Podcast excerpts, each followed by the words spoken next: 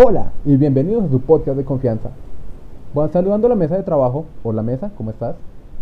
Hola Henry, mi nombre es Santiago Chávez y bienvenidos al cuarto episodio de Los Tres Perdidos. Hola Henry, soy la pata derecha de la silla que estás utilizando y bienvenidos a su podcast hermoso por el cual se perdieron seguramente y ni siquiera tienen ni idea de cómo llegaron acá, pero están acá que es lo importante. Así que soy Silla Alejandro Jaramillo. Silla Alejandro Jaramillo, qué buena presentación. Bueno, hoy no vamos a hablar de una película en específico, tampoco vamos a hablar de una serie en específico, sino este va a ser el formato que vamos a sacar cada vez que nuestro corazón lo mande, que se llama El Podio.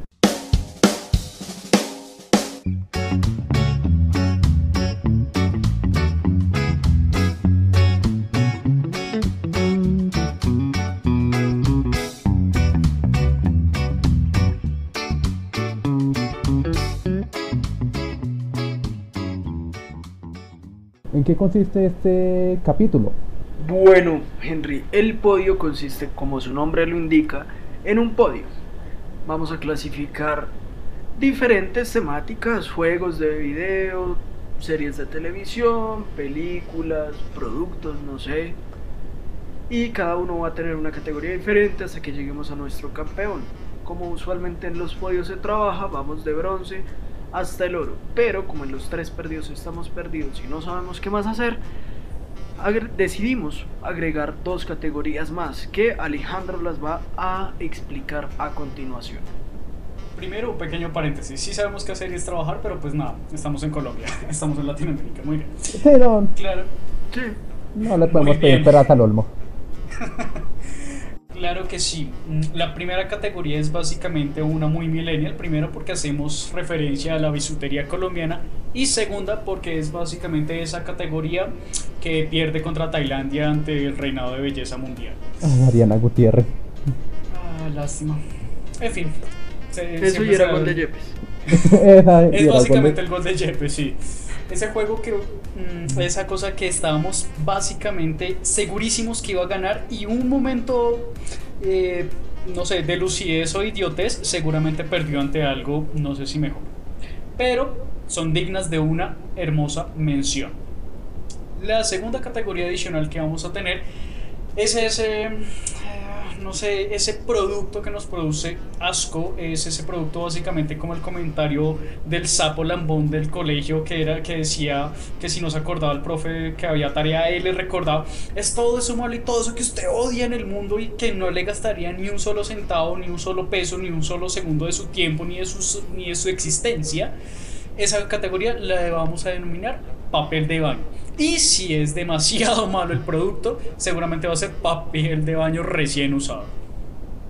Después Doble de frijol. hoja. Después de frijol. Doble hoja y partido a la mitad. Bueno, Alejandro, muchas gracias. Entonces, Capitán Henry, Captain Henry, Eh, muy bien. Eh, comencemos explicando Santiago. el bronce. Pues el- antes de comenzar el bronce, por eso yo soy el capitán, hay que primero explicar por qué carajos o qué es el tema que vamos a tratar este capítulo. Tiene toda la razón. Por eso yo soy el capitán.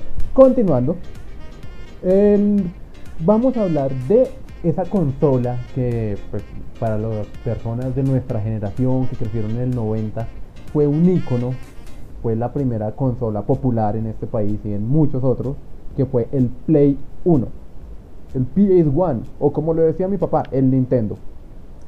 Claro que sí, porque en esa época y todavía todo era Nintendo, todos eran Goku y todos eran Pikachu. Exactamente. Si era pequeñito, era Pikachu. Si era grande, era Goku. Si tenía controles, era Nintendo. Sí. Es más, yo no tuve Xbox, el- el- pero el- mi papá creía que el Nintendo, que el Xbox era el Nintendo negro. A decir algo, pero no quiero perder seguidores. No, ya tenemos 15, acabamos de perder uno. Que no lleguemos a 10 seguidores en este capítulo. Muy bien.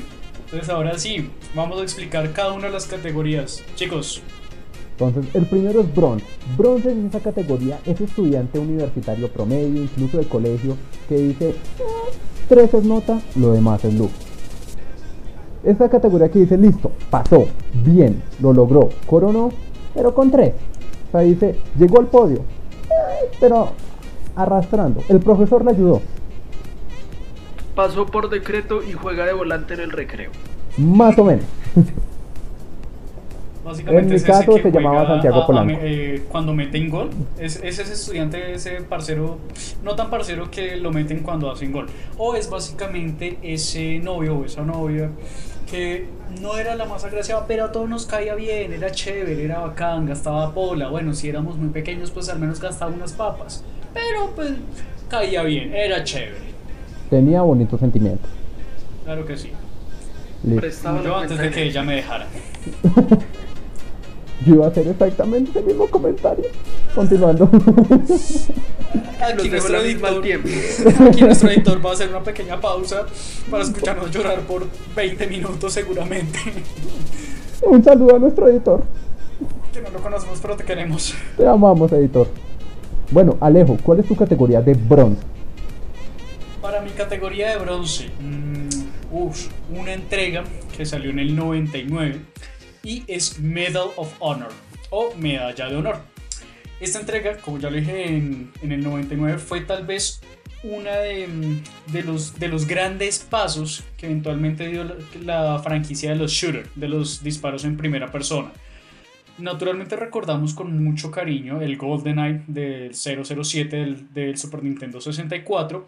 Sin embargo, eh, para la época, muchas de las consolas o de las plataformas que se estaban creando estaban buscando innovar en esta cuestión del 3D. Sin embargo, muchas fracasaron patéticamente y seguramente vamos a hablar de eso en la categoría papel de baño. Sin embargo, Medal of Honor logró primero mm, una historia bastante decente para un shooter. Segundo, eh, un balance muy grande con el ambiente, con un, con un ambiente en 3D, pero además con buenas sombras, con buenos gráficos entre comillas para lo que eran los años 2000. Y eh, eventualmente pues esas caras cuadradas de drogadicto del Bronx seguramente que, Pero que se creían, los- pero se creían. Esas caras se creían. Pero, pero fue un muy importante paso. Y para mí, mi bronce sería Medal of Honor. A mí me gustó ese juego bastante. Era, uno podía, creo que fue el primero en el que uno podía pues jugar dados en multijugador, un shooter, a darte bala con los amigos. Básicamente como en Medellín, sí. Acabamos de perder tres seguidores más. Si siguen con nosotros, los queremos. No ignoren los comentarios de nuestra pata izquierda de la silla, por favor. Es porque estudié en la Nacho. Acabamos de perder uno más, por favor.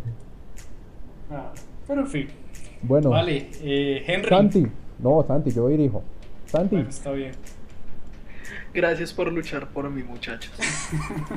Santi, preséntame para que yo... No, mentiras. Pendejo. Eh, bueno, muchachos, mi medalla de bronce va para Crash Bandicoot, va para los tres, la saga de los tres Bandicoot, el marsupial más famoso de los videojuegos y básicamente es porque sitio de play que se respetara tenía uno de los tres o los tres o el que sacó la, pues el disco que incluía la trilogía. Eh, creo que todos conocemos el juego, es el marsupial recorriendo pequeños, no sé, entre comillas, aventuras o laberintos. Es un juego muy de plataforma. Pequeño Mejolainas. El segundo era un larguero. Uy, sí. Pero compararlo con un Mario, para pasarse un Mario completo. No, o sea, pues, Crash le da la pelea a Mario. El segundo era es un largo, larguero. es largo, sí, tiene sus cosas, pero, pero no, no tiene nada más allá. O sea, de pronto, sí, peleabas con un jefe, muy ocasionalmente, pero la estructura eh, en un general del juego era muy repetitiva. Más allá de lo que se podía hacer con un Mario Bros. o con un Mega Man. Aunque Mega Man sigue siendo muy repetitivo, pero es un excelente juego. Entonces, sí, para mí Crash Bandicoot es un excelente juego, marcó muchas generaciones. Yo creo que fue un juego que cualquier persona que tuvo Play 1 o el vecino tuvo Play 1, jugó alguna vez Play 1, eh, se enteró y creo que ha sido el más famoso de toda la saga de Crash eh, que ha salido hasta el momento. Especialmente porque inclusive Crash llegó a tener un manga que fracasó rotundamente, No, sí. pero Pero sí, además eh, a mí siempre me cago como hablaban las mascaritas, eh, porque le, le ponían, le ponían, le ponían tanto efecto que no se entendía qué decían. Ni siquiera la gente que habla inglés lo entendía. Eso es como el Syndicate de eSports. Entonces, sí, por eso se quedó en bronce, pero, pero es, es un gran juego, son- es una gran trilogía de juegos. Y, y ya, pues no sé, o sea, por Yo- eso se quedó en bronce, porque no tiene nada más que decir. No, pero yo, yo sí tengo algo que decir. Yo odio el mundo de las motos. Vida y jue madre. Ah, las moticos son chéveres. No, yo me demoraba, yo me demoré, o sea, yo no me pude pasar, creo que era en el tercero donde apareció la primera moto. Yo me pasé los, los niveles más difíciles y no pude con el de la moto. Es, es que el que es pendejo es pendejo. Sí, A mí me ¿para qué encantaban los jueguitos no? Sí, del sí. tigre. Ay, Yo era feliz Coco, jugando sí. con Es Coco y el genial, tigre. es genial. Ese era, el, Ah, ese era el mundo para coger vías. Sí, Sí, ciertamente. sí. Igual los jefes estaban muy, no sé, por así decirlo, tenían mucho bug, entonces no era tan difícil ganarles.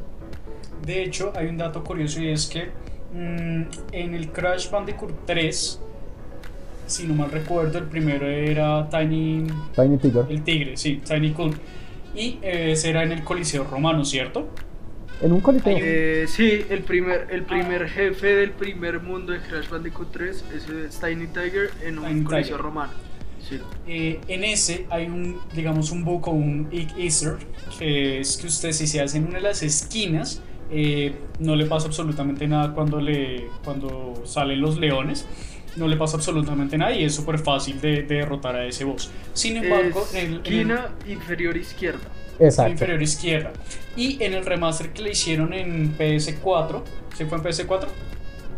Eh, En el remaster, sí. porque salió en varias Sí, en el plataformas. remaster que Twitch. le hicieron a, a esta trilogía, nuevamente aparece este bug cine o este Easter. Sin embargo, si usted lo hace, los de la tribuna le empiezan a buchar y a tirar cosas. No le jode la vida, pero es muy chistoso verlo. Vea, pues, esa, esa sí no me la sabía. Así que si la gente pudiente que tiene eh, para el remaster de Crash, háganlo y nos cuentan. Es verdad. Bueno, ahora vamos con eh, el bronce de nuestro señor director. Muy bien, eh, querido supliente director. Para mí, este juego fue genial, no solo porque, pues, eh, el juego como tal, sino porque venía, le mostraban un poquito, solo la puntica, en el demo que uno cuan- que, pues, cuando uno se compraba el Play, venía en el demo, que era un juego de peleas que se llamaba X-Men Mutant Academy. Era un juego de peleas en el que usted peleaba, pues, obviamente con los X-Men. Llámese No. Magne- Sí, no, se lo juro. Ahí es cuando alguno debería decir, gracias Farid, pero bueno, yo hago ese chiste para mí mismo, yo me autobuleo para que vean lo buen director que soy. F por ti. Eh, era genial porque primero en el de fue el primer como en el primer demo que entonces uno podía jugar con los compañeros con los amigos era el único demo que se podía para dos personas y era genial Vea, pues. pero solo le daban como cinco personajes no me acuerdo cuáles Pues, me acuerdo que era como Havok eh, los que nadie quería Havok Tormenta y Los que nadie quería. sí no era Havok Tormenta y Nightcrawler y otro que no me acuerdo cuál y Magneto que ese todo el mundo se los cogía Pero cuando un- pero yo me compré entonces cuando vi que lo estaban vendiendo original al frente de mi colegio. eh, la versión completa, obviamente pues lo compré, lo puse y venían con una mano, mano, mano, pero o sea, una cantidad de pues que para esa época eran 10, o sea, para esa época donde usted tuviera más de 5 jugadores para un juego de pelea era genial. Y tenía dos desbloqueables. Uno era el profesor Xavier y el otro era Spider-Man. Era un hit conseguir a Spider-Man. Vea, pues. Yo, la verdad, nunca lo jugué. Ni por el demo. Eh, el demo me lo robaron. Así original era el Play cuando lo compró. No, era original. Realmente era original, pero me robaron ese CD. Nunca lo recuperé. Era original, pero los juegos no. Pendejos. Ya no les vuelvo a contar nada. Me indigné profundamente. Bueno, vamos ahora con esa categoría de plata. Es esa categoría que es ese estudiante que dice como listo, tuvo su momento de lucidez, no pasó con 3, pasó con 4, incluso 4-3, es el man que le pasaba a uno las tareas. Es ese man chévere, que decía marica, no entiendo. Yo le explico, es ese man chévere, bacano. Es esa categoría que dicen, listo, le faltó un tris, pero un tris más para hacer oro. Pero aún así merece su mención. Alejo, para ti, ¿cuál es? Yo diría que lo compararía tal vez con el tener una buena consola con un solo control. Es chimba, es muy bacano, pero le hace falta ese, e, ese mínimo detallite para que sea aún más chimba. Bien, para mí. O sea, perdón, pero si para ti que le haga falta un control es un mínimo detallito. no, pues para que haya al menos dos controles, para que pueda ser multijugador. Bueno, Alejo, Sigamos. cuéntame. Cuando uno no tiene amigos que vivan cerca y le toca jugar a uno mucho solo es una mínima cosa. Es verdad. Pero bueno, mm, yo tal vez se le ve un poquito a, la, a nuestro querido Crash, específicamente el Crash Bandicoot. Y es porque eventualmente sí, tal vez la mecánica del juego era un tanto repetitiva, sin embargo, Mm, debo mencionar que lo repetitivo era tal vez la mecánica de manejo de Crash en sí. Porque si uno revisa realmente las mecánicas de los diferentes mundos, eh, sí tienen variaciones y digamos que son, mm, ¿cómo explicarlo? Entre un mundo consta de distintos tableros, entonces voy a hablar de entre mundos. Eh, Analia, si nos escuchas, estás aquí. Eh, entre, eh, Mm, Acabamos de perder dos seguidores más. Entre un mundo y otro sí hay diferentes variaciones. No sé, por ejemplo, cuando uno lo persigue la bola de nieve o la, bola gigante, de, eh, la roca gigante, o cuando lo o el rinoceronte. El, el rinoceronte. El triceratops. El triceratops, eso, pensé que era un ya, ya ni lo recuerdo. Tal cual, velos a jugar. El triceratops, o eventualmente cuando uno tenía la, como la motocicleta de agua eh, en el 3, por ejemplo, el juego de las motocicletas o, o el tigre con coco. ese nivel. La motocicleta era buena. Era un asco, era un asco. Yo me caí en esos huecos cada. Sí, no, el que es pendejo es pendejo, pero yo me caí en esos huecos. Todavía. Entonces, eventualmente. No lo vuelvo a llevar a ningún lado. Que mi plata sí se la otorgo a Crash, además porque fueron muchísimas horas de juego las que le dediqué y que aún le dedico hoy, por cierto, harto curioso el PSX, que ahorita está definido así, eh, se encuentra un emulador bastante decente para tanto para Windows como para Mac.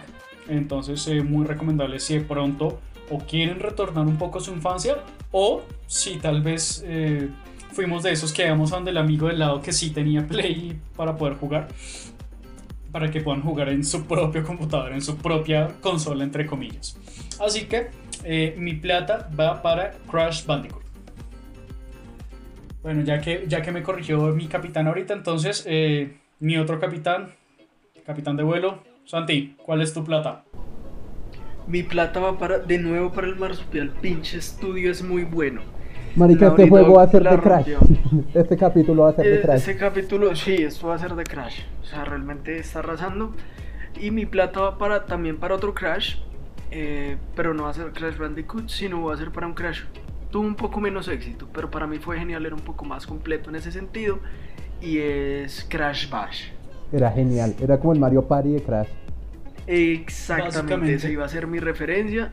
Eh, repleto de minijuegos hasta cierto punto repetitivos porque pues era eh, tumbar los del hielo, eh, rellenar los colores, el otro que era como una especie de pinball slash era un pinball, era un pinball. Sí, era una especie de pinball, pero no sí, era una especie de pinball, pero era, era interesante. Eh, el nivel de complejidad me parece que fue muy buen logrado porque realmente desde el nivel 1 lo ponen a uno a parir piñas. sí. Eh, desde los osos, los hijos de madre, y sin, de hielo. Y, sin pelar, Sí, o sea, es. es, Con hoja y todo. A mí, personalmente de los juegos que más me encantó es Crash Bash por ese minijuego del pinball y el de lanzarse cajas. Yo era feliz lanzando cajas. Ah, Para que la audiencia lo sepa, eh, Santi y Henry, pues todos tres somos muy buenos amigos. Santi ha venido varias veces a mi casa y siempre que viene, pues en el emulador, y más de una vez me lo he hecho descargar cuando formateo el computador, más de una vez me he hecho descargar, si no, me amenaza que no viene a mi casa si no tengo ese juego. Es verdad, eh, soy, La amenaza soy que un se cumple. fanático. Soy, soy un fanático a morir de, de Crash Bash. Me encanta Crash Bash. Me encanta jugar con Tiny Tiger porque me parece lo más irónico de la vida. Eh, que un tigre inmenso esté montado sobre un osito polar chiquitito tumbando a medio mundo en un iceberg. Eso es muy mainstream. Toma eso, Titanic. Pero igual, vuelvo de nuevo a, a bronce. Obviamente no se le puede exigir tanto para hacer un juego de Play 1. A plata, plata. Eh, sí, por eso. Me refiero a que tiene los mismos problemas del bronce. En que se quedaba corta en algunas cosas, algunos temas de variabilidad, aunque mejoró mucho en mi concepto eh, comparándolo con los Crash Bandicoot. Es un poco, es, mucho más, es mucho más diverso. Además de que daba la posibilidad, en una época salió un adaptador de cuatro controles para jugar Play 1. Y, este era uno de los pocos juegos reconocidos que permitía jugar cuatro personas a la vez eh, ese juego. Aunque lo más normal era jugarlo entre dos personas para pasarlo porque es asquerosamente difícil y si no tienes una memory card no eres nadie en ese Uy, juego. sí, ni yo tuve que borrar, yo tuve que borrar, yo sacrificaba, uno sacrificado juegos, uno dice como, Sí, pues es que el que tenía eran memory cards de un mega, dos megas a lo mucho. El Ricacho tenía cuatro y era Bosch y era roja. Pero, pero sí, es para mí una, una plata muy sólida. Es, es Crash Bash y es un juego que aún hoy en día yo tengo todavía mi Play 1, lo conservo como una reliquia y, y es un juego que hoy en día también todavía juego cuando me da por jugar en el Play 1. ah, ese juego es una bacanería. No, es una chica. Es una chica. Pero bueno, entonces, jefe. Eh, querido súbdito, Master Chief. Eh, para mí la plata se lo lleva otro juego de peleas que se llama Bloody Roar. Oh, The New Breed. Claro que Es sí. buenísimo. Porque no era el típico juego de peleas, sino la hype que tenía eso es que usted era un personaje que tenía sus movimientos de pelea, sino que cuando se llenaba cierta barrita de poder, se convertía en un animal. Sí. Sí, señor. Dato curioso, Greenpeace le hizo publicidad para que lo cancelaran. ¿No jodas, en serio? Hay Greenpeace un... le hace publicidad para que cancelen todo. Sí, no. pues, Amamos Greenpeace y lo odiamos Yo amo al las ballenas, pero no que cancelen juegos, o sea. Sí, no. Eh, Greenpeace, hay un personaje que ahorita se me escapa que se llamaba Marvel, como la cantante. ¿La murciélaga? No, ella se convertía en eh, Leona. Ah, ya, ya, sí, sí, sí, sí. sí. En Leona. Y, ¿Leona? eh, en Leona o, o no, en. Tigre, en Tigre. Pues era femenina, entonces era una. Tigre era Long Tiger. No, porque era. Era Gina Calderón.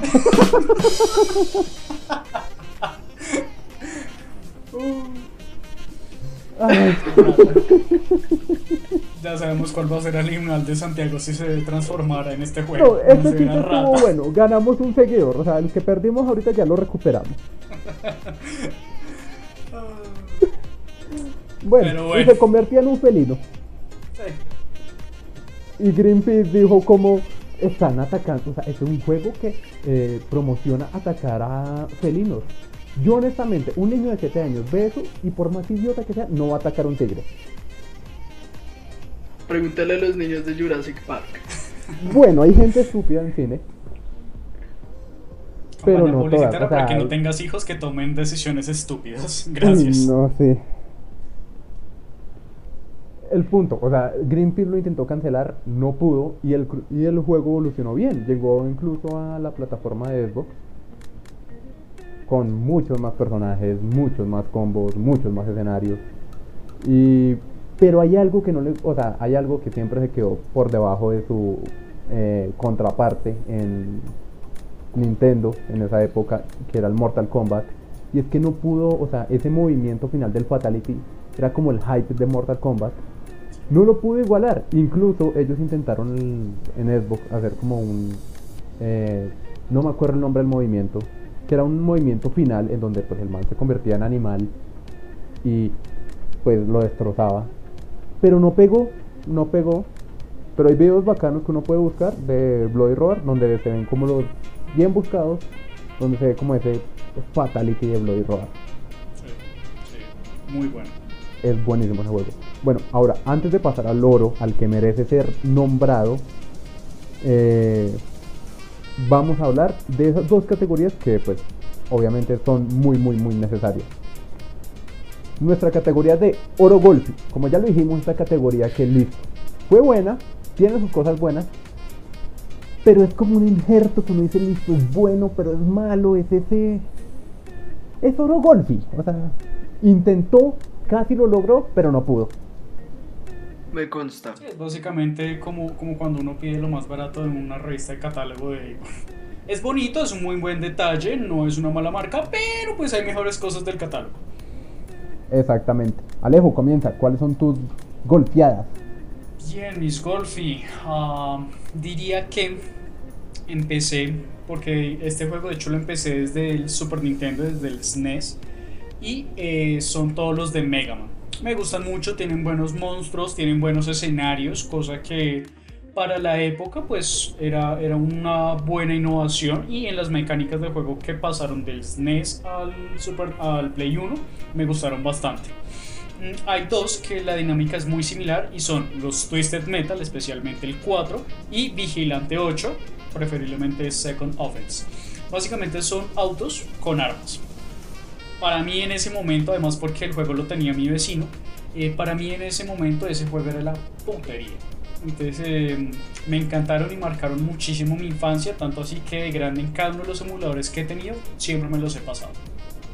Incluso había, el, o sea, el más, como el desbloqueable de Twister Metal era el payaso, el carro de payaso, El que payaso. tenía. Uy, que era, tú no se el conseguía ese payaso del y payaso era muy cerdo. era muy cerdo, era muy injusto, pero bueno. Eh, Santi, ¿cuál es tu oro golfi? Mi oro golfi va para. Es, esto va a ser raro. Es- el juego se llama Boxitas. En español se llama Perdidos en el Tiempo. En inglés, si no estoy mal, se llama Time Busters. Es la segunda entrega de una serie que sacan sobre Boxitas. En los que básicamente el pato Lucas la caga y Boxitas tienen que ir a arreglar una máquina del tiempo que daña todo el orden cronológico del universo. Algo así como lo que están haciendo Leyendas del Mañana, en- como lo que hicieron en los cómics, lo que Pero están más haciendo en su serio, pero más serio. pero más serio. Sí, obviamente, lo que, se- Bugs lo que siempre hace serio. Warner. Sí, no, Sí. Warner la embarró con leyenda. Pero bueno, Ah, pero no es tan malo. A mí me gustó Ajá. cuando apareció Constant, pero eso es de otro episodio. Eh, es un buen juego, es un excelente juego, es un juego complejo, es un juego de, de- de aventura, es muy similar. No, es que es difícil encontrarle una similitud. De pronto, tal vez una especie de Mario Galaxy podría asemejarse. sí, más o menos, porque era en 3D. Eh, O sea, la exacto. plataforma, el mundo la plataforma, abierto. la plataforma fue en 3D, también fue de los primeros juegos en 3D, por así decirlo. Pues no de los primeros, pero sí fue una buena innovación. Mapas muy grandes, eh, con varios minijuegos, un nivel de dificultad considerablemente alto, eh, teniendo en cuenta que el juego estaba diseñado para ser jugado por dos personas y pues también se podía jugar con una persona, pero no es lo mismo. Ahí es donde viene la desventaja y por eso para mí no alcanzo a hacer el oro. Sin embargo, los niveles, los jefes, la historia pudo mejorar. eh, pero me gusta ver a la abuelita y a Piolín en el juego, entonces eso, eso es Era chévere. genial, era genial. Sí, es, es, es un muy buen juego, es un buen juego que, que si uno le dedica el tiempo a, a disfrutarlo y a jugarlo con ganas y no a pasarlo porque sí, realmente se disfruta demasiado las gráficas y de todo. Entonces es, es, es, es mi oro golf y lo, lo recuerdo con mucho cariño y, y todavía me gusta jugarlo ocasionalmente, pero no con la misma fuerza que lo hacía con, como cuando era niño. Pero sí es, Porque cuando eras niño tenías menos fuerza. Eh, Perdón, Gracias. perdí un seguidor, fue mi culpa. Hasta, sí, sí, ya, Ese chiste entra dentro del papel de baño. ya, ya, ya no es, ya no es Henry, ya, ya, ya, ya. Perdón. Sigan ahí. Esto mejora, créanme. Sí, por favor, no, no, no cambien de podcast después de, de esto. Esta es la cuarta toma que hacemos. La quinta. La quinta realmente. Eso. Pero bueno, eh, Henry, aprovechando tu elocuente chiste, ¿cuál es tu oro golfi? Yo tengo tres oros golf. El primero, y este juego se tiene que decir con el nombre completo.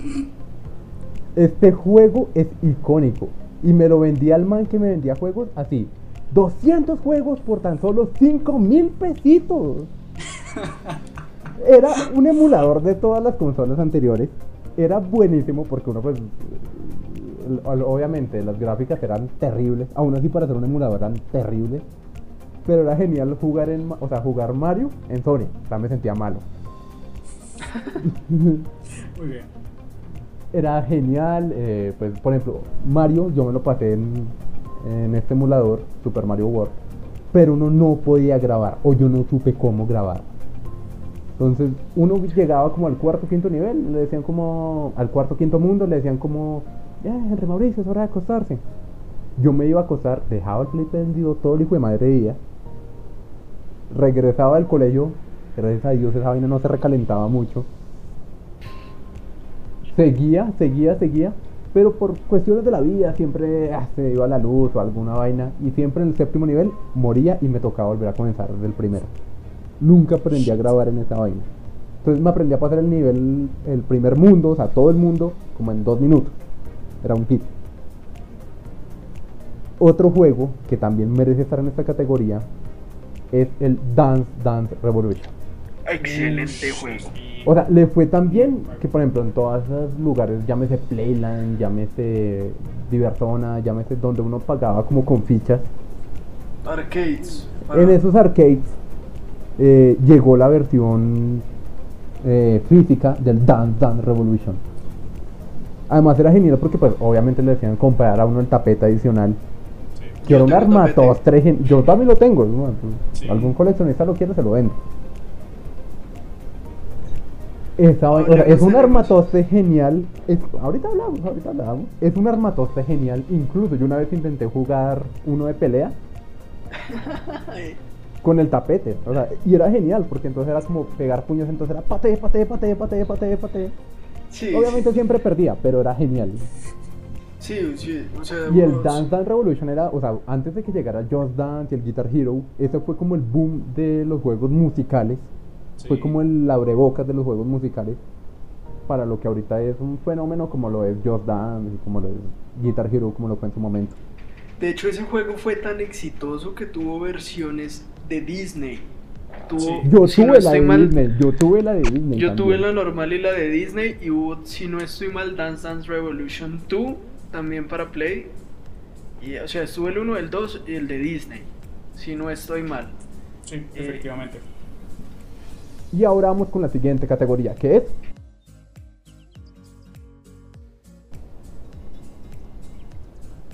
Nuestra siguiente categoría es papel de baño. Papel de baño.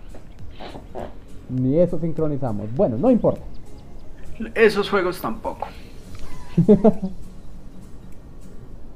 es esa categoría que uno dice, no, no le invierta plata a eso, no le invierta tiempo, no le invierta nada, o sea, ignórela.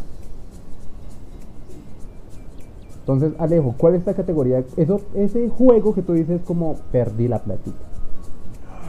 Eh, hay uno, bueno, realmente son dos. Eh, uno se llama Mortal Kombat, pero este no es el versus uno a uno que usualmente estamos acostumbrados a ver, sino se llama Mortal Kombat Special Forces.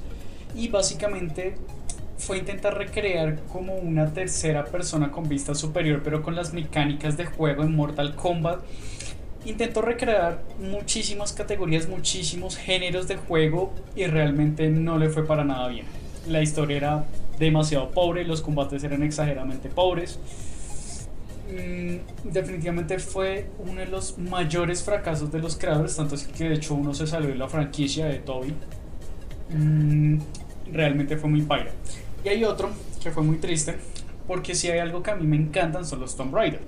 En esa época, pues yo era muy pequeño, mi hermano mayor pues era el que podía ir hasta el lugar donde se compraban los juegos y yo le dije que yo quería algo similar a los Tomb Raider.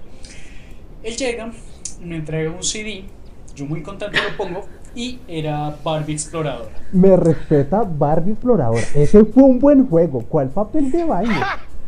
¿En serio? Las mecánicas de juego era intentar mezclar entre lo de Tomb Raider y un Crash con unas pésimas gráficas y un pésimo escenario y unos pésimos bosses. Hay un, hay un boss que es un Yeti que le bota uno hielo y hay como Venga, yo tengo una duda. ¿Usted por qué está defendiendo tanto a? No, yo Pues crecí nos está regañando porque se perdió Pasión de Gavilanes que esperaba. No, yo Bueno, crecí con dos primas. Yo crecí la con dos grabación primas. Betty la fea, o sea. Touché. Vea, pero Yo es crecí con dos primas. Yo crecí con dos primas bueno, sí. y el matriarcado ganaba. Y ellas me hacían jugar Barbie. Y lo peor es que me gustó y me volví bueno. Bueno, Un poco. Regia, diva rica, regia, perra porosa. la diva la potra la caballota. Me respeta Barbie. Pero en fin, obviamente todo esto son apreciaciones personales, eh, completamente subjetivas. Pero no. O sea, cuando uno juega los Tomb Raider y después juega Barbie Exploradora, Se queda ah, enamorado. es, básicamente, es básicamente eh, la comparación que yo hago es después de haber estado casada con Will Smith y haberle engañado con este man. Es exactamente Uy, no, eso. sí. O sea, Qué buena como lo de la referencia. novia de Maluma y todo ese enredo. Y qué Sí, no, buenas referencias. Qué mala decisión. Barbie Exploradora no merecen esa categoría, pero bueno. Las opiniones de Alejo no representan las opiniones de los tres perdidos. Continuando, Santi, Santi, ¿cuál Mi es tu papel de baño? Para papel de baño es un juego que fue basado en una serie de televisión que de niño, muy muy niño me encantaba. Eh, pero que el juego lo dejaron ahí en la vale verdura de- del Play 1. Y el juego es Bob el Constructor. Sé que va a salir alguien como Henry a defenderlos. a No, no, no, esta vez yo lo, no, esta vez estoy contigo. Yo lo compré. Pues bueno, mi mamá me lo compró porque, ay, mira, papá, conductor. Sí, eh, sí, yo creo que todos vivimos una, una situación similar para que ese juego llegara a nuestras vidas. Y el juego no es malo, o sea, Es pésimo. es que es como, por ejemplo, un niño que nunca hace la tarea tiene toda la, toda la intención de hacer la tarea y se esfuerza, pero le sigue quedando como el culo, o sea, es, Es malo. es el Rafa Gorgori de los, es el Rafa Gorgori de los juegos. Y las gráficas Sí, son horribles, es o sea, son horribles. O sea, las caras son feas y en el play se veían aún más traumáticas. O sea, las caras de los camiones se veían. sí, no. Sí, eh, o sea, es, es triste. Tenía, era, era una serie de minijuegos muy pensados para niños de que 5 años tal vez, no, no, no, no sería más. Eh, eran, eran dinámicas muy sencillas, como conecta los cables o el triángulo con el triángulo o bobadas de ese estilo. Eh, pero, pero es que están haciendo un juego de video para una consola que no es para niños de esa edad. Y, y dos, de por sí la televisión en esa época hacía ver relativamente feos los carros y las excavadoras y todo. Eh, pues ahora métanlo en, en- un juego de 3D. Se veía yo feo. digo- Sí, o sea, no sé si salió para huir, realmente no, no, no lo investigué porque es mi categoría de papel de baño. Eh, pero, pero tal vez en, un- en, en una consola mucho más adelantada, como el Wii, como inclusive tal vez el Xbox de primera generación, él le pudo haber ido mejor. Pero, pero, pero para Básicamente Play se me 1 cagó toda la infancia ese juego. Sí, no, es horrible, Sí, es horrible. Merece, o sea, merece, merece yo- esa categoría. Yo la serie la disfruté mucho, era muy linda, muy querida y todo, pero el juego se, se, se tiró todo. O sea, era, era ese juego que uno colocaba porque la gente miraba el CD y decía, ¿qué es esto? Y uno, "Eh, bueno. Sí, Pero, es algo así como los live action de Netflix. Me respetan de Death Note. Mm, No. no, Bueno, ya que nadie preguntó, Henry, ¿cuál es tu categoría de papel de baño? Henry, Ah, bueno, es que ¿con qué seguimos criticando al constructor, pero bueno. Vean, yo estoy seguro que nadie jugó este juego. Yo lo tuve. Y cuando me puse a investigar como qué, qué juego coloco acá, este juego lo merece. Y estoy seguro que nadie lo jugó porque este juego es tan malo que estoy seguro que no vendió. Y se llama así. Santa Claus salva al mundo. Uy, eso es una regla. Eso es un juego, o sea, parece hecho de esos juegos de computador No, de esa época. no hay nada rescatable Incluso en eso, peor, o sea, incluso peor. Pero Era como... los juegos, de, los juegos de computador de esa época me los respetan. ¿no? Eso No, sí. yo lo respeto. Esto, o sea, este juego era mucho, mucho, mucho peor. O sea, era horrible. O sea, Era, era más pre- divertido el laberinto de fondo de pantalla de Windows. Literalmente. Se lo creo, O se lo creo y lo defiendo. O sea, ese oigan. juego parecía salido de Free, pero aún así horrible. O sea, se lo pongo además- así, era más entretenido el salvapantallas de las tuberías que se iban enroscando entre sí. Era muy paila ese juego.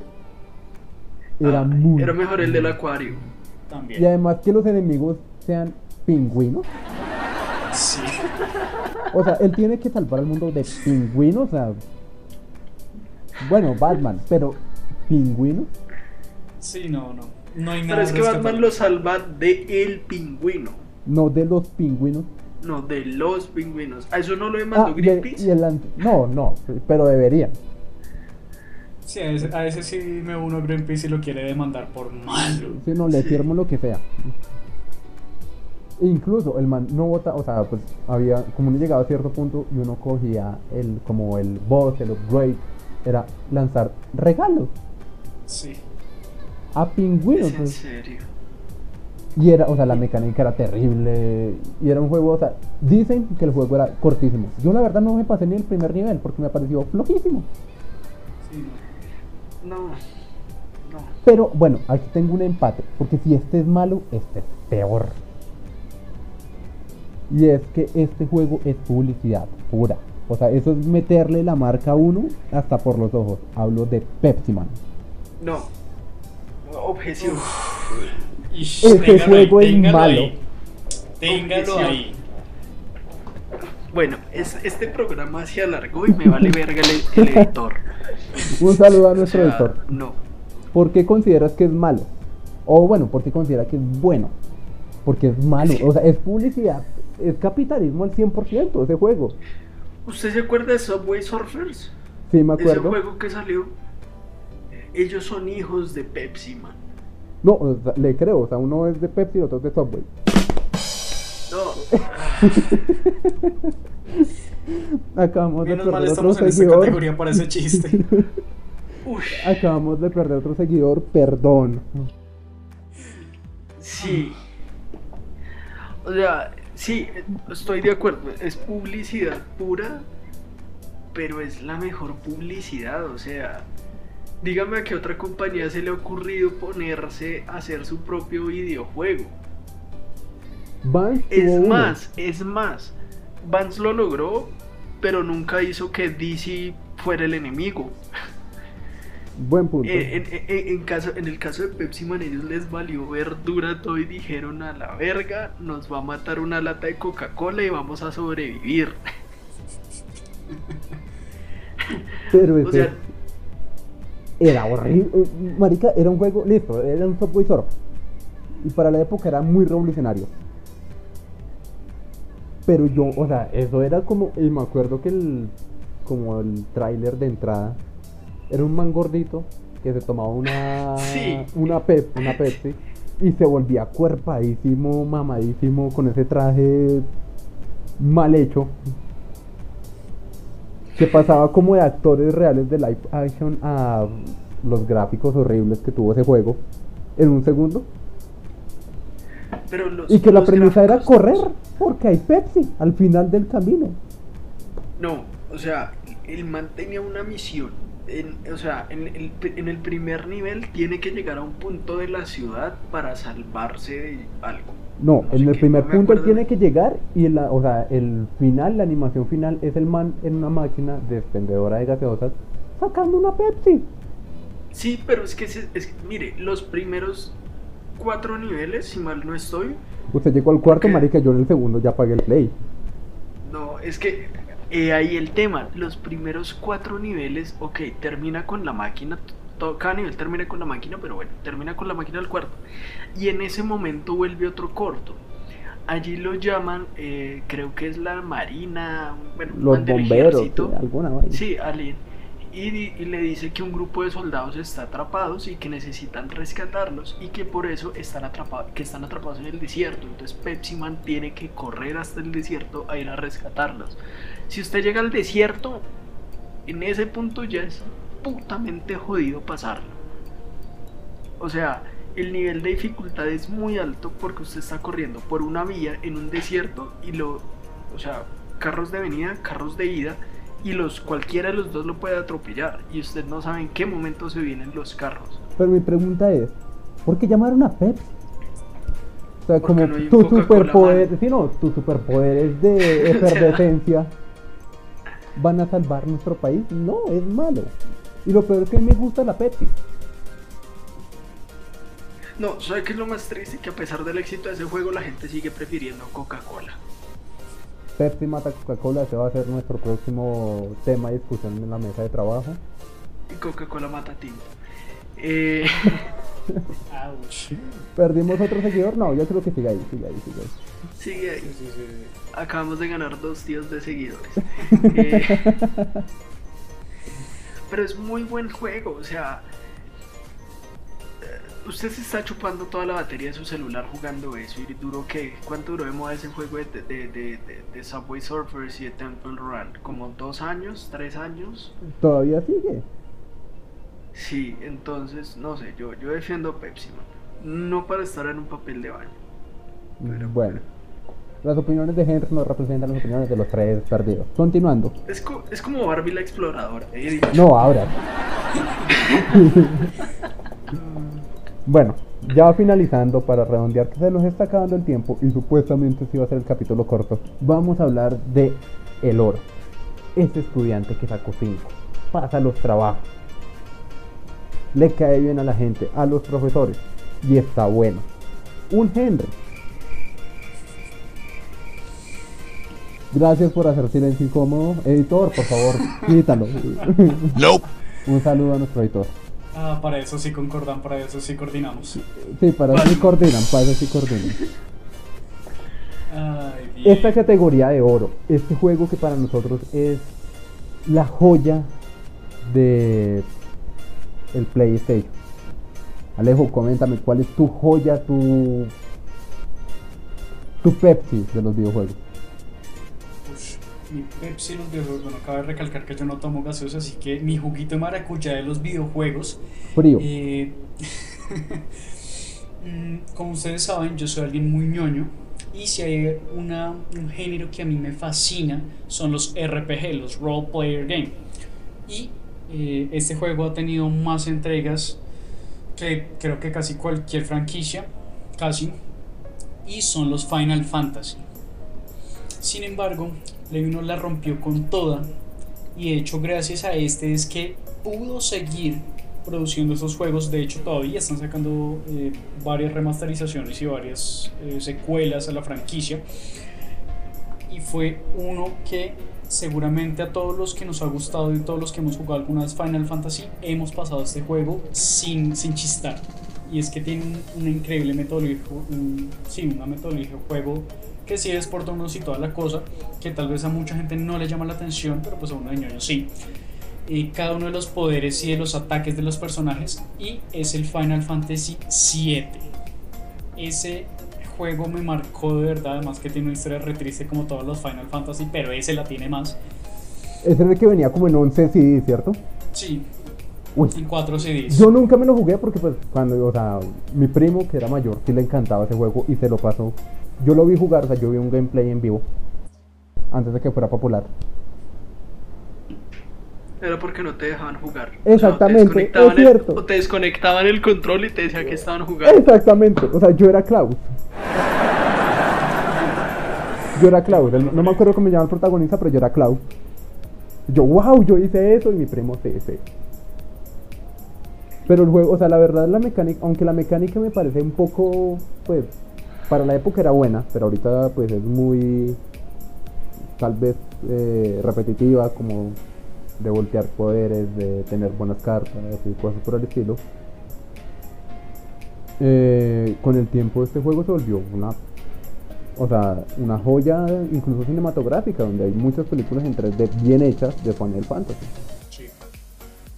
Y de hecho uno de los poquitos juegos que remasterizó pues Play 4, o bueno, en general Sony, de esta franquicia, de toda esta generación de Play 1, aparte de los Crash, fue el Final Fantasy VII. De como 15 o 20 que hay. Es que realmente es el papá de los pollitos de los. Bueno, habían antes, pero es que este man es el, es el papá de los pollitos de los RPG, o sea, Todos, Ese se dio a conocer, se ese fue el que se dio a conocer. Y, no solo que se haya dado a conocer, sino que realmente los, popularizó a niveles mundiales. O sea, usualmente este tipo de juegos son muy famosos en, en, en- Asia. Y, llegar a América y romper, romper América con toda, porque desde su misma estética inicial es, es, es completamente asiático. Pero es, es, un juego, a pesar de que no soy fan de los RPG, es un juego que es, es cultura popular en los videojuegos, o sea, es cultura general en los videojuegos. Uno no puede hablar de, de videojuegos sin hablar de Final Fantasy, o así como no puede hablar, eh, o sea, comparaciones, a- a- no a nivel, pero pues en sus respectivos campos es como hablar de Mario. Sí. O sea, se lo pongo así, usted no puede hablar de Assassin's Creed, ni de God of War, ni de nada, porque de una u otra manera están inspirados o vienen de alguna raíz de lo que fue un Final Fantasy, en algún punto.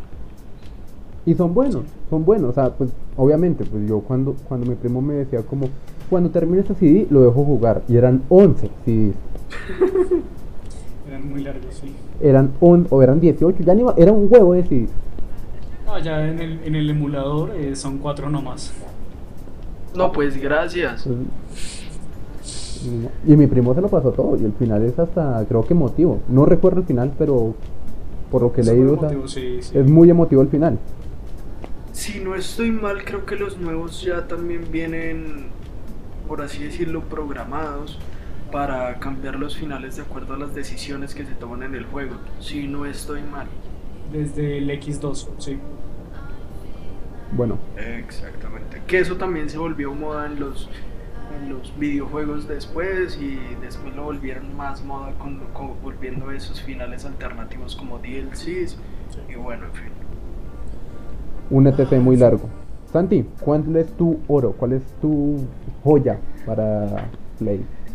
Mi joya ganó premio mejor juego de simulación en 1997. Es la evolución de uno de los primeros juegos de simulación de vuelo eh, para Play. JJ, el Es- avioncito. Es la segunda entrega de una saga que ya va como en el 15, alguna chimbada así. eh, y es el Ace Combat 2. Es bueno. Es, Que, es jodido, No tiene es nada que muy ver con jodido. que nuestro invitado sea aviador, pero bueno. Sí, no tiene nada que ver, es pura coincidencia. Yo creo que en parte también terminé estudiando aviación por lo mismo. Realmente ese juego tiene aviones eh, icónicos. Para mí son un orgasmo aeronáutico esos aviones y creo que para Henry también, no sé Alejandro, pero Sí. es que es un juego que tiene el A10, tiene el F4, tiene el F14 Tomcat, tiene Harriers, tiene eh, aviones experimentales, tiene el Lockheed X-29 si no estoy mal, tiene el SR-71 Blackbird, eh, es- o sea, son, es, es un juego muy completo. eh, se realiza, se desarrolla en un mundo ficticio donde básicamente eres un mercenario, es una fuerza aérea mercenaria por así decirlo, en la que eh, luchas pues para evitar la no sé El, dominio mundial, el dominio de los rebeldes en un continente básicamente. Esa es la segunda entrega. Es un juego muy completo. Es un juego que tiene un nivel de dificultad bacano. Así tiene los tres niveles en los que uno puede decidir eh, pedir eh, fácil medio y difícil. Eh, y creo que hay otro más otro nivel más. Entonces es, es muy bueno para adaptarse para adaptarse a, la- a las posiciones. Tiene sus niveles de estrategia. Es jodido, es jodido. A mí, a mí me dio duro. Sí, es tiene, tiene, tiene su nivel de, de complejidad, especialmente haciendo dogfighting, eh, dogfighting perdón. Eh, eh, tiene su nivel de complejidad, pero, pero es, es un juego hermoso, es un juego en el que eh, si uno disfruta de los, de los aviones, de los aviones militares, lo va, lo va a disfrutar mucho en, en- en diferentes aspectos. Infortunadamente este, este juego no alcanzó a tener armas especiales y a partir de la tercera entrega que es Electrosphere eh, ya trae armas un poco más especializadas y ya tiene temas más de guerra electrónica y todo ese tema. Pero yo creo que este fue el man que, que- que puso la, la pata y sentó unas bases sólidas sobre las cuales ya se extendió una saga de juegos de, videojuegos que han perdurado por los años y que para mí son eh, increíbles.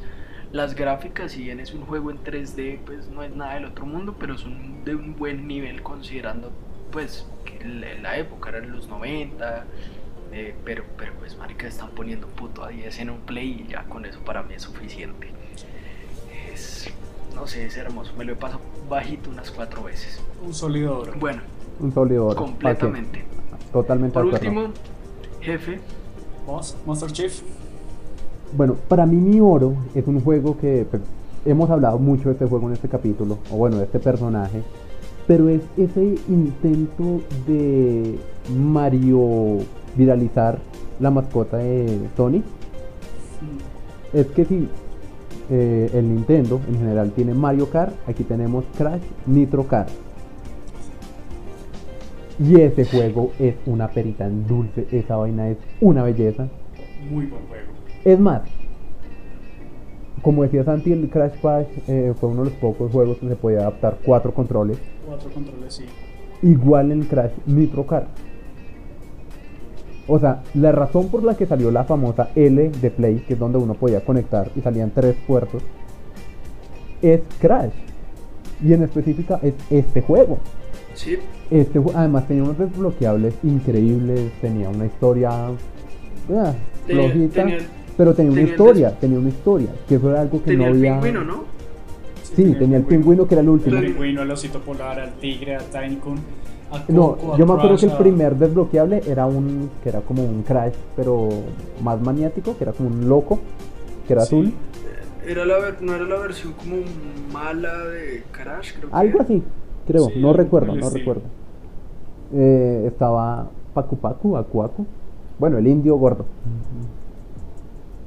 Ah, sí. Y que por ejemplo las mecánicas de ese juego, por ejemplo, cuando uno derrapaba, cargaba el nitro y eso era lo que a uno lo definía como un muy buen corredor o un corredor regular. Y había muchas cosas, muchos atajos que después se implementaron tal vez en otros juegos a partir de este juego. Es cierto, o sea, ese fue el primer, más allá de que, bueno, los atajos, los atajos que existían en Mario Kart eran uno por juego o eran bugs. Ese tenía muchos atajos y tocaba cogerlos muy, muy bien. Es que cada pista, casi que, casi que cada pista tenía su atajo. Todas, creo que todas. Todas tienen un atajo. Es muy similar a, Mario en ese sentido. Cada, cada pista tenía su. Su atajito. Sí, su, su pero o su plus. Pero en Mario en esa época no. o sea, en Mario en esa época no.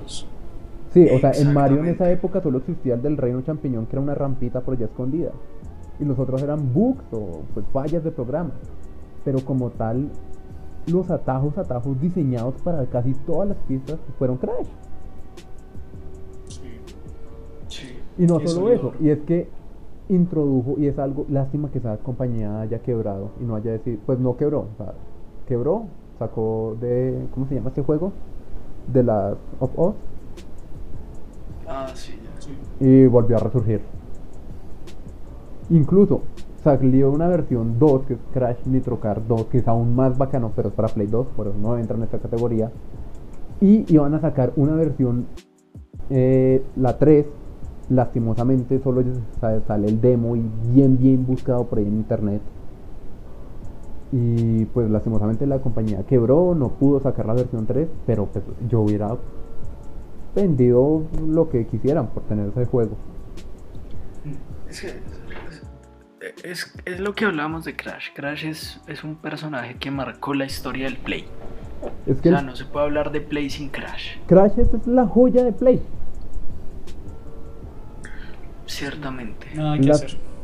Incluso ahorita pues con la remasterización que incluso salió para Switch, pues la empresa Naughty Dog, pues como ya es multiplataforma eh, muchos intentaron boicotear a Crash porque decían como no, Crash es de Play, es como, es como si uno pudiera jugar eh, Mario en Xbox. Que se puede. Que se puede con emulador. Pero pues la gente intentó boicotearlo, no pudo porque es un buen juego. Los resultados hablan solos. Sí, nada que hacer. Es que es un excelente juego, o sea, Es como lo cuando pasó que, que sacaron G- eh, GTA para, para Nintendo DS. No, no. O sea, sí, es, sí, o sea, GTA no sirve para Nintendo, no, no, es, no es una plataforma diseñada para el GTA, pero vende. o sea, Pero ven, GTA vende. GTA vende, sea cual sea. O sea, inclusive hay un GTA, hay un GTA San Andrés. Hay un. GTA que yo incluso estuve tentado a colocarlo en la categoría de papel de baño, que es un GTA para Play. Es pésimo. Mm, El primero. El Chinatown. primero. No me recuerdo el nombre, pero es malísimo. Yo me lo compré porque No, esa el primero. Ah, no, sí, el GTA sí, 2 creo que es. No recuerdo, pero es malo. Sí, creo que es el 2, si no estoy mal.